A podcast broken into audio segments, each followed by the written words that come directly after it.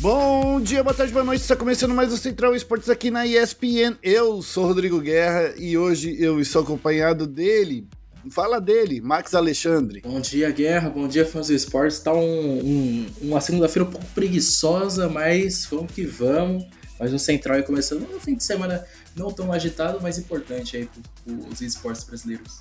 É isso aí, ó. No programa de hoje a gente vai falar da Paquetá, que venceu a Série S da Gamers Club. Vamos falar também aí dos definidos os finalistas do Stage 3 do Valorant Challengers Tour Brasil. Vamos falar também do Brasil que ficou com quatro dos cinco títulos sul-americanos do Evo. E para finalizar, vamos falar do Fred Tanuri que deixou o Flamengo Esportes. Fique esperto que Central Esportes começa agora.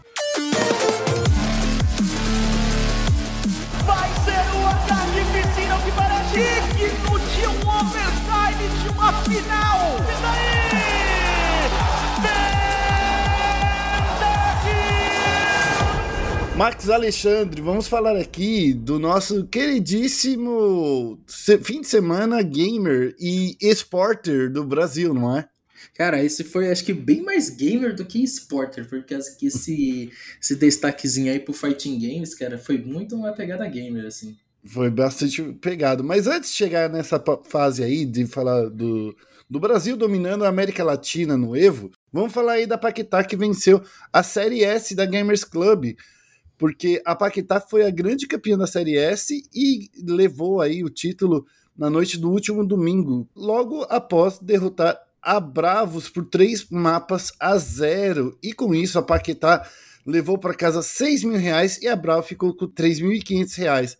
Max, quando a gente fala sobre essa Série S, né, que é quase um Masters, né, é um tier abaixo do Masters aí do, do Counter-Strike, é uma coisa muito boa, né, da gente ver. Cara, eu acho que é bom a gente ver esses torneios, esses torneios é, sendo sempre disputados no, nessa pegada da Série S. Eles pegaram alguns times de destaque da Série A e da Série B junto e fizeram essa, essa, essa, essa liga de, como posso dizer, esse misturão assim, para dar uma continuidade para as equipes brasileiras, porque não, a gente vê que não tem tantos campeonatos assim é, pegados assim né, nesse nível aqui no Brasil, tirando a Games, a, a Games Club Masters, agora que a gente está tendo o CBCS com eventos MRMR que estão dando vaga para o Major, é, ter dar essa chance para as equipes ter uma, um, uma continuidade, eles têm mais ritmo de jogo é sempre muito importante e, e para parabenizar a Paquetá pelo título também a Paquetá que tem no, grande, bons nomes assim dentro do elenco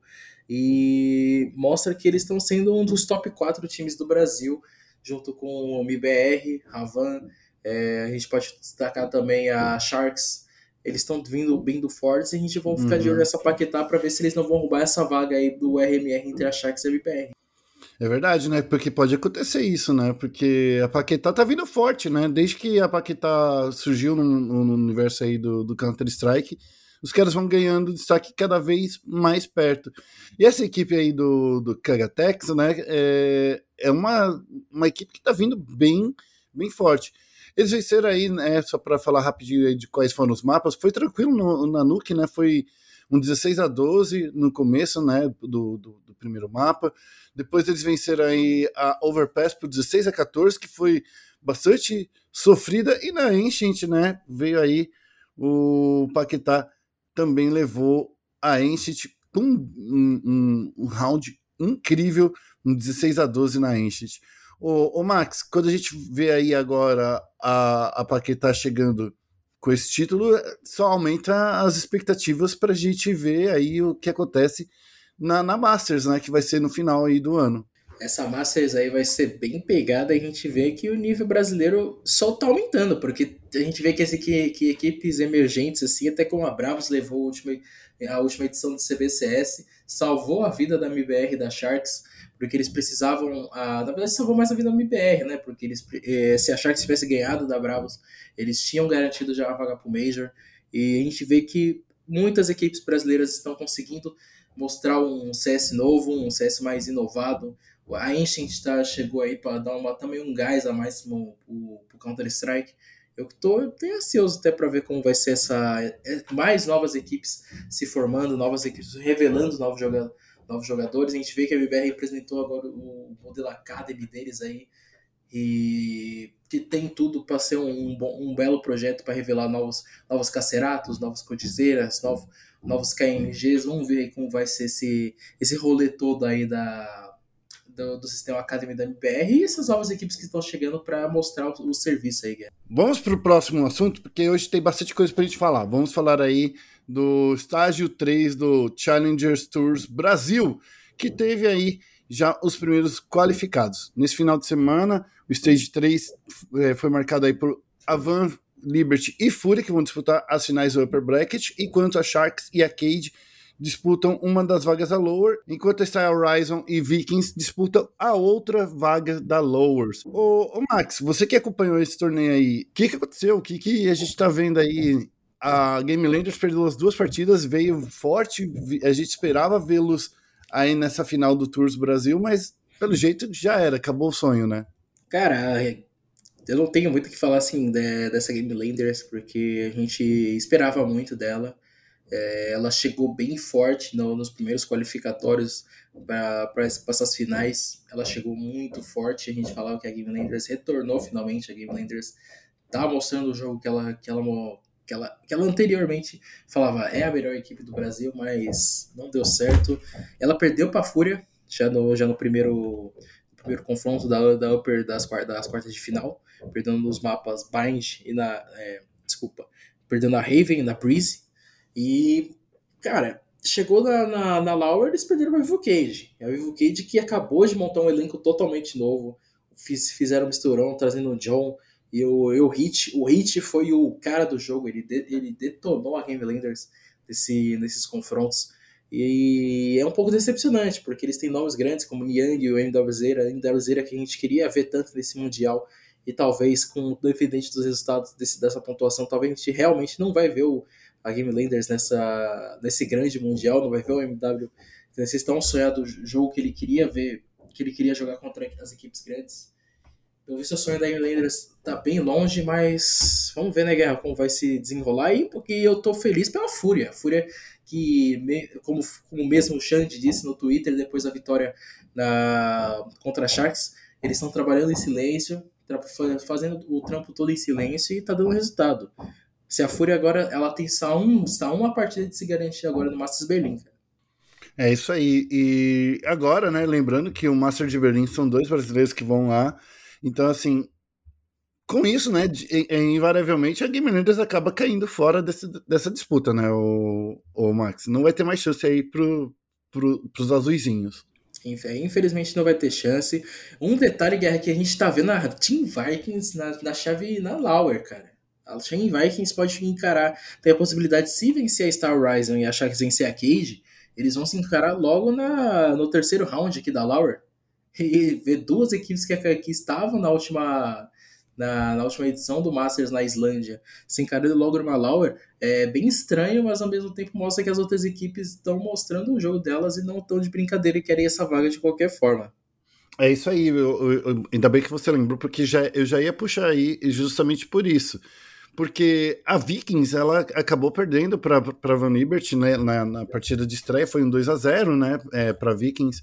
Né? É, e assim, a gente viu eles serem literalmente dominados pela Van, porque foi um 13 a 9 na Bind e um 13 a 7 na Icebox, né? Então, assim, a Vikings que, que veio forte, que foi o último representante nosso é, em um torneio internacional e lá em, em, em esqueci o nome da cidade. É... Reykjavik. Reykjavik. Reykjavik, exato perdemos, é, perdemos, é, então, perdemos aí essa oportunidade de estar tá indo no, na liderança, porque agora, o, o, o Max, pode acontecer que a gente não tenha um desse antigo representante internacional lá no, na final também, né? Porque tudo pode acontecer numa, numa série dessa. Cara, a gente vê que a Cade está muito forte, ela pode ter a possibilidade de eliminar essa Sharks. A Sharks que vem de um bootcamp na Europa, eles fizeram que o Valorant da Europa era totalmente diferente. Era um Valorant totalmente é, de alto nível que supera o Brasil facilmente. E, cara, a Sharks acabou perdendo para a Fúria, que joga o Valorão brasileiro. Então eu acho que é aquela coisa, o falador passa mal e eles deveriam pensar, um, deveriam mostrar um pouco do jogo deles dentro do, dos servidores do que fora dos servidores, cara. E... Invariavelmente, né? E vale lembrar que invariavelmente a gente vai ficar sem ou a Sharks, ou sem a Cage, ou sem a Star Horizon, ou sem a Vikings, porque a gente vai ter literalmente desses quatro, só um deles, talvez, nessa grande, nessa grande final, né? Na verdade, nem na grande final, a gente vai estar na final da Lower. Final da Lower é que vai encarar o, o perdedor do, da, entre Fúria e Ravan, cara. Uhum. E nesse confronto eu tô colocando a Fúria como favoritaça. Uhum. Nesse, nesse, nesse confronto final, porque a Fúria vem muito forte, tem nomes muito bons e ela tá mostrando serviço desde o primeiro do, do primeiro da primeira qualificatória. Infelizmente eles não tiveram, não conseguiram a classificação por um pouco, por um, por um pouquinho só, mas aí agora a gente vê que essa Fúria tá se mostrando sendo o principal time e o time mais, é, mais qualificado assim para representar a gente lá em Berlim. É isso aí, ó. Para lembrar, hein, o confronto entre Fúria e a Van Liberty vai acontecer já nessa quinta-feira, dia 19. Então, assim, fiquem espertos. 5 horas da tarde já vai estar sendo transmitido. Enquanto os confrontos de Sharks e Cage vai ser no dia 20, às 17 horas. E de Star Horizons versus a Viking também no dia 20. Aí no dia 21, a gente vai ter a, fin a, a Lower Bracket Round 3 é, acontecendo no dia 21. No dia 21 também vamos ter a final da Lower Bracket, que vai acontecer com um perdedor da Fúria e a Van Liberty, com quem sobrar aí da grande. desse, desse funil do, da Lower Bracket do Round 3. Para finalizar, o último confronto do, do Challengers Brasil vai acontecer no dia 22 de agosto e a gente vai ver às 5 horas da tarde para a gente saber quem é que vai ser os dois times, né? Provavelmente os dois times, porque lembrando, são pontos, né? Dependendo de quem conseguir chegar lá na grande final, pode ser que sejam os times diferentes, mesmo que não tenham pontos suficientes, mas a gente vai ver ali uma grande final aí do, do Challengers Brasil. Quero só ver como vai ser, hein? Essa semana promete para os fãs de, é, de Valorant. Também, não só o destaque que é, essa pontuação, tipo, essa definição aí vai, vai mostrar muito que a gente pode ver até do final do ano também da guerra. Partindo para o próximo assunto, vamos falar do Brasil, que ficou com quatro dos cinco títulos sul-americanos do Evo. Porque nessa última semana chegou a fim o Evo e mostrou que o Brasil domina a região nos jogos de luta ao conquistar quatro desses cinco torneios realizados, sendo deles Street Fighter, Mortal Kombat 11, Guilty Gear Strive e Skill Girls. O único game que o Brasil não levantou o troféu foi o Tekken 7, mas aí, né, já, já tava querendo demais, né, Max? Porra, a gente tava já querendo demais. A gente mostrando que o Brasil já é forte já no Guilty Gear, cara. O Guilty Gear que chegou esse recentemente aí, o Brasil já mostrando já sua força aí, logo no começo aí dessa caminhada do Guilty Gear. Exatamente. Trema foi o campeão do Guilty Gear. O campeonato não foi transmitido, né? A gente não pôde ver o, o, a, o último torneio né, do Trema, porque o, aconteceu fora da transmissão do Evo. Né? Aconteceu alguns problemas técnicos e a gente não pôde assistir essa grande final. Mas a gente ficou vendo aí o, o Trema sendo um dos grandes campeões aí do Guilty Gear Strive. Já no Mortal Kombat, a gente viu uma final que a gente sempre vê aqui nos torneios regionais, né? Conqueror e Killer Shinnok travaram uma final brasileira e ambos estão classificados para o evento offline que vai acontecer em Las Vegas lá no final do ano. E foi o Conqueror que saiu como campeão na América Latina, né? O Conqueror que ele mais uma vez representar o Brasil no, num, torneio, num torneio internacional. A gente não viu um destaque que, que tava querendo, como pode dizer, que tá atrapalhando um pouco eles, era a Baca, né? A Baca tava sendo uhum. um bom nome do, do Mortal Kombat no, em alguns outros torneios recentes também. Mas deu, deu a lógica, assim, Killer Shinnok contra Conquer e deu Conquer, cara. Deu Conquer. Vamos ver agora como, como, ele, como ele vai ter um, um bom desempenho agora no final do ano, porque ele sempre, ele sempre chega para ele sempre chega em eventos internacionais, consegue uma boa colocaçãozinha. Vamos ver se a gente consegue uma coisa ainda mais ainda nesse final do ano, né? Exatamente. Bom, partindo para aqui para a final de Street Fighter V, foi o Horus Palin que venceu a grande final. E teve uma, uma, uma curiosidade aqui, porque ele trouxe um personagem que está totalmente fora do meta, que foi o Ed, né, nessa grande final. A gente vê que o pessoal tá, tá aproveitando as últimas, as últimas atualizações agora, né? Uhum. O, o, mesmo com quantos anos de lançamento, você lembra? Acho que foi. Street Fighter V foi no, no, início do, do PlayStation 4, então aí já faz pelo menos uns 7 anos por aí. Mas acho que eu lembro, eu comprei esse jogo, cara. Eu comprei esse jogo, acho que foi em 2015.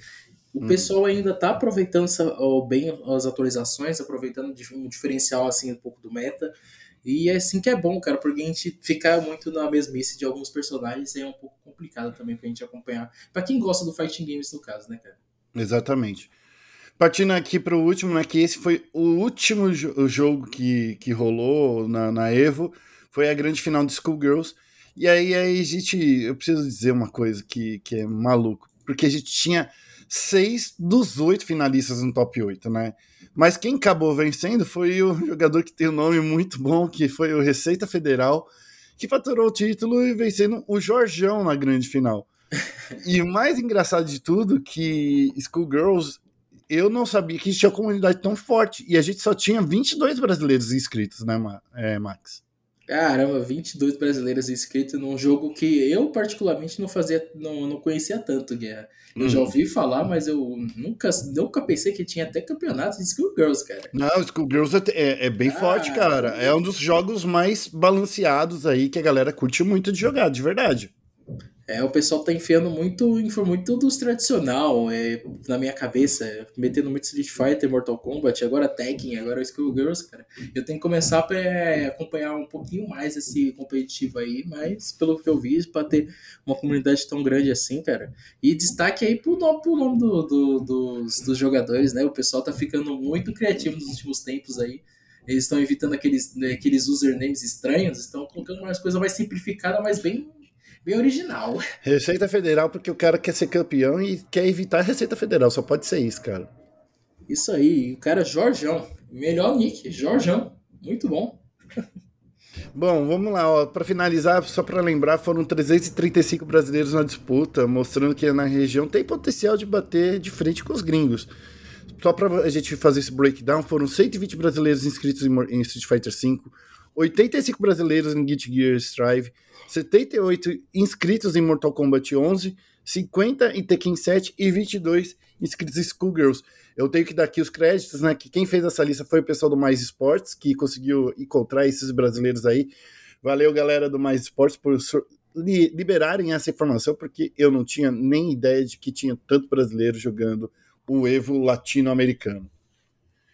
Partindo aqui para o próximo e último assunto, esse é um assunto que não tem a ver com resultados de torneio, mas tem a ver com o cenário de esportes, porque na noite do último sábado, às 10 para as 10 da noite, foi anunciada a saída de Fred Tanuri do Flamengo Esportes. Para quem não lembra, Fred Tanuri foi o gerente de esportes do Rubro Negro que estava presente no Flamengo desde a sua origem, desde a da Go For It, que coordenava a equipe lá no circuito desafiante. Ele não era ele quem coordenava, mas era ele quem fazia o meio de campo entre o Fly Sports e o time é, de futebol. E agora, é, nessa etapa, o Flamengo não conseguiu chegar em uma grande final, e com isso o, o Fred Tanuri foi demitido após um anúncio aí de Jed Kaplan, que é o dono da Simplicity, que é atualmente a dona da marca Flamengo, dizer que aconteceriam mudanças. O, o anúncio foi realizado no Twitter nesse sábado, como eu disse, às 10 para as 10 da noite. E, porém, Fred está dizendo tchau para o seu cargo, mas ele continua como sócio da Simplicity que foi revelado aí pelo perfil do, do, do Fla Esports.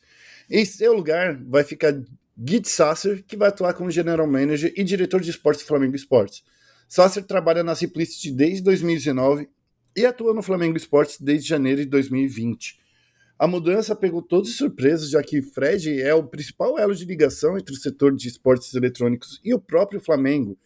E semana antes, né, como eu disse anteriormente, o Jed Kaplan já tinha é, anunciado que ia acontecer uma mudança do time, mas ninguém esperava que fosse no nível de diretoria. A, demi a demissão do Tanuri é, é apenas a primeira da, dessas mudanças e a gente sabe que vão acontecer novas mudanças porque Kaplan já disse que vão acontecer mais mudanças. O Flamengo foi recentemente também centro de, de, uma polêmica no mundo dos streamers após divulgar a chegada de Cacau entre os influenciadores, né, Max?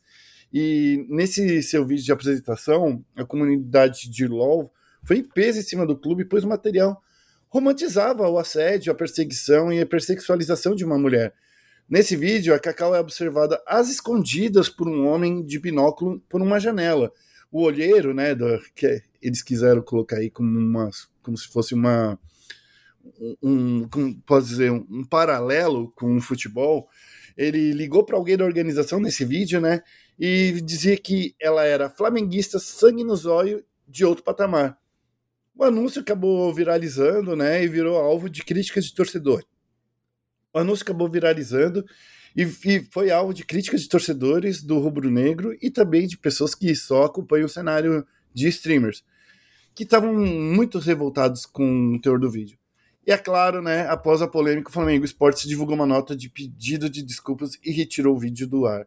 Max, muita treta aí nos bastidores do Flamengo e eu quero dizer uma coisa. Toda vez que a gente fala de Flamengo, toda vez que ele chega aqui para falar de Flamengo, parece que tem alguma polêmica envolvida, né? Eu tenho muitas críticas em cima do Flamengo, Guerra. Muitas críticas. Não só esse, só o jeito que eles, que eles geriram o, o projeto de League of Legends esse ano já foi pífio. Eles, eles literalmente tipo deixaram muita coisa de lado.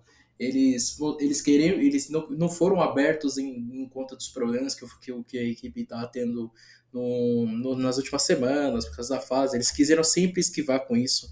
Cara, isso não, é, isso, não é, isso não é comum, isso não é legal. A equipe de marketing do Flamengo, não sei nem se eles têm equipe de marketing, né, para fazer um vídeo desse bem bem ridículo, ridículo, desculpa, ridículo de, de romantizar uma, uma perseguição a uma mulher.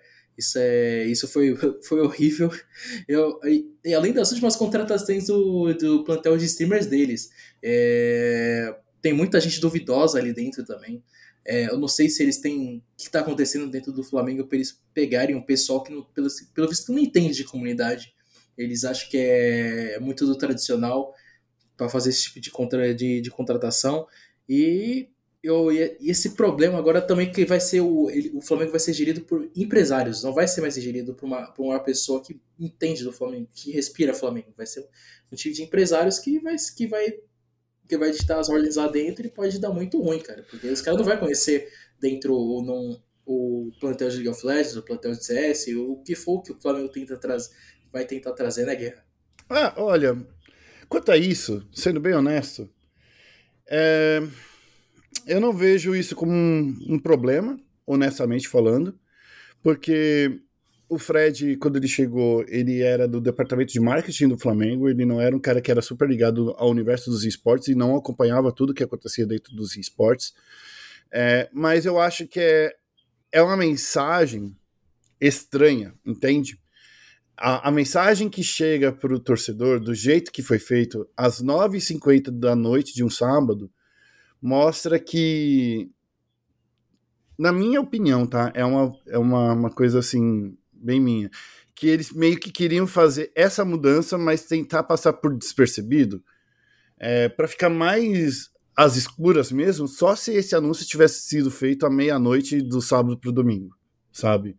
É, é, é, na minha opinião, quando você tem um cara que participou, que esteve dentro do, do projeto desde o seu início, desde a época que, que veio ali, da, da época do, do ciclo desafiante de uma outra gestora, é um cara que acompanhou o, o, o Flamengo em todos, todos os, os períodos bons e é, ruins. Trouxe o clube aí com uma notoriedade é, de uma forma diferente. O Flamengo sempre esteve presente em finais ou sempre foi um time em destaque no CBLOL desde que ele chegou nos esportes. Então eu acho que isso mostra para a comunidade uma falta de zelo pela história do time nos esportes, entende? Na minha opinião, não tem nada a ver com. Eu, eu acho, honestamente, que o Fred não era o cara mais conhecido dentro do, do, do, do Flamengo Esportes por, por sua é, expertise em jogadores ou em lineups de, de, de esportes. O que mais me traz na cabeça é que o Flamengo, o Fred estava no Flamengo, enquanto ele já ainda atuava no Flamengo. Ele trouxe aí pro, pro, pro Flamengo Esportes a paixão pelo clube, mas isso não levanta título. O que levanta título foi, foi gestão. Esse, esse ano, o Flamengo teve até uma boa, uma boa campanha. É a segunda, é, esse ano ele ficou na semifinal, no primeiro split, e agora caiu nas quartas de final. Claro, a gente vê que o rendimento estava caindo. Mas será que isso é culpa da diretoria? Então, acho que esse é um fator que a gente precisa pensar antes. Eu acho que está muito mais ligado à gestão é, interna do time e até mesmo as coisas que acontecem é, fora do, dos bastidores do que ser um, entre aspas, uma culpa do time, porque o, o time estava muito bem gerido. Tinha a gente tinha o Ranger, a gente tinha o Tuts, é, o Netuno veio aí do, de, um, de uma da, da base do Flamengo, o Redbert jogando muito bem. Então, assim, como time, parecia que estava tudo indo muito bem alguma coisa aconteceu e pode ter sido sim alguma coisa de bastidor que aconteceu para o time, para ele cair de, de, de, rendimento. E quando isso acontece, o time caindo de rendimento desse jeito, a gente pode buscar é, algumas coisas é, que aconteceu, mas eu não acredito que tenha sido, é, como posso dizer, apenas culpa do Fred, entende? Dessas coisas de bastidores? Sim, sim. Eu, eu entendo que acho que foi uma coisa mais geral, assim, não foi uma coisa é. só do culpa do Fred, assim, é uma coisa que não sei se o pessoal do. se o, se o próprio Jair Kaplan entende que todo, todas as decisões que o time de LoL, as equipes estavam tendo era culpa do Fred, cara. Não, velho, isso é, isso é uma coisa acho que do jogo mesmo. Acho que é uma coisa que mais é. Tem culpa geral que tá lá dentro, que é da, da equipe do LoL, o pessoal da comissão técnica. Não é uma coisa tipo, ah, eu vou, a culpa é só de uma pessoa só. Nenhum esporte isso daí, isso daí isso acontece. E olha, eu vou falando outra coisa aqui, é, de novo. Eu acho que o anúncio feito numa noite de sábado é, é, a, é, a, é mais uma prova de que na minha opinião, tá? De novo, que, que tem alguma coisa estranha dentro do Flamengo Esportes que não, não tá sendo transparecido para nós, entende? Eu acho que é, é esse o principal fator aqui que a gente precisa trazer. É, pode ser é, que foi só o Fred estar tá cansado ou só é, procurar uma pessoa mais atualizada, mas, de novo, o Guide não está no Brasil. Ele vai gerenciar essa equipe dos Estados Unidos. Eu não sei o quanto que isso é, é bom, entende? É, o Fred vai continuar como, como sócio, ele é sócio aí da Simplicity aqui no Brasil, então ele vai continuar no time de alguma forma, mas isso acaba abrindo uma brecha muito estranha para você ter um gerente geral que não fica no Brasil para cuidar de, uma, de, de times como Free Fire, como League of Legends e agora PES, né, que é o eFootball, que está aí rolando já, já tem time do Flamengo, e tem o time de Wild Rift, ou seja, com a, chega é, a chegada do Guide, tem, é, tem muita coisa para acontecer e que pode piorar a situação do Flamengo Esportes como clube de esporte por ele não estar no Brasil. É isso que mais me deixa com as antenas ligadas. É, agora o nosso pé ficou bem atrás agora com o projeto do Flamengo, agora com, com o, o Guide agora, sem, estando fora do, do Brasil, ele não está ele não, tá, não estando perto desse, desses projetos, talvez ele não, não acho que tão conheça é, bem esses projetos.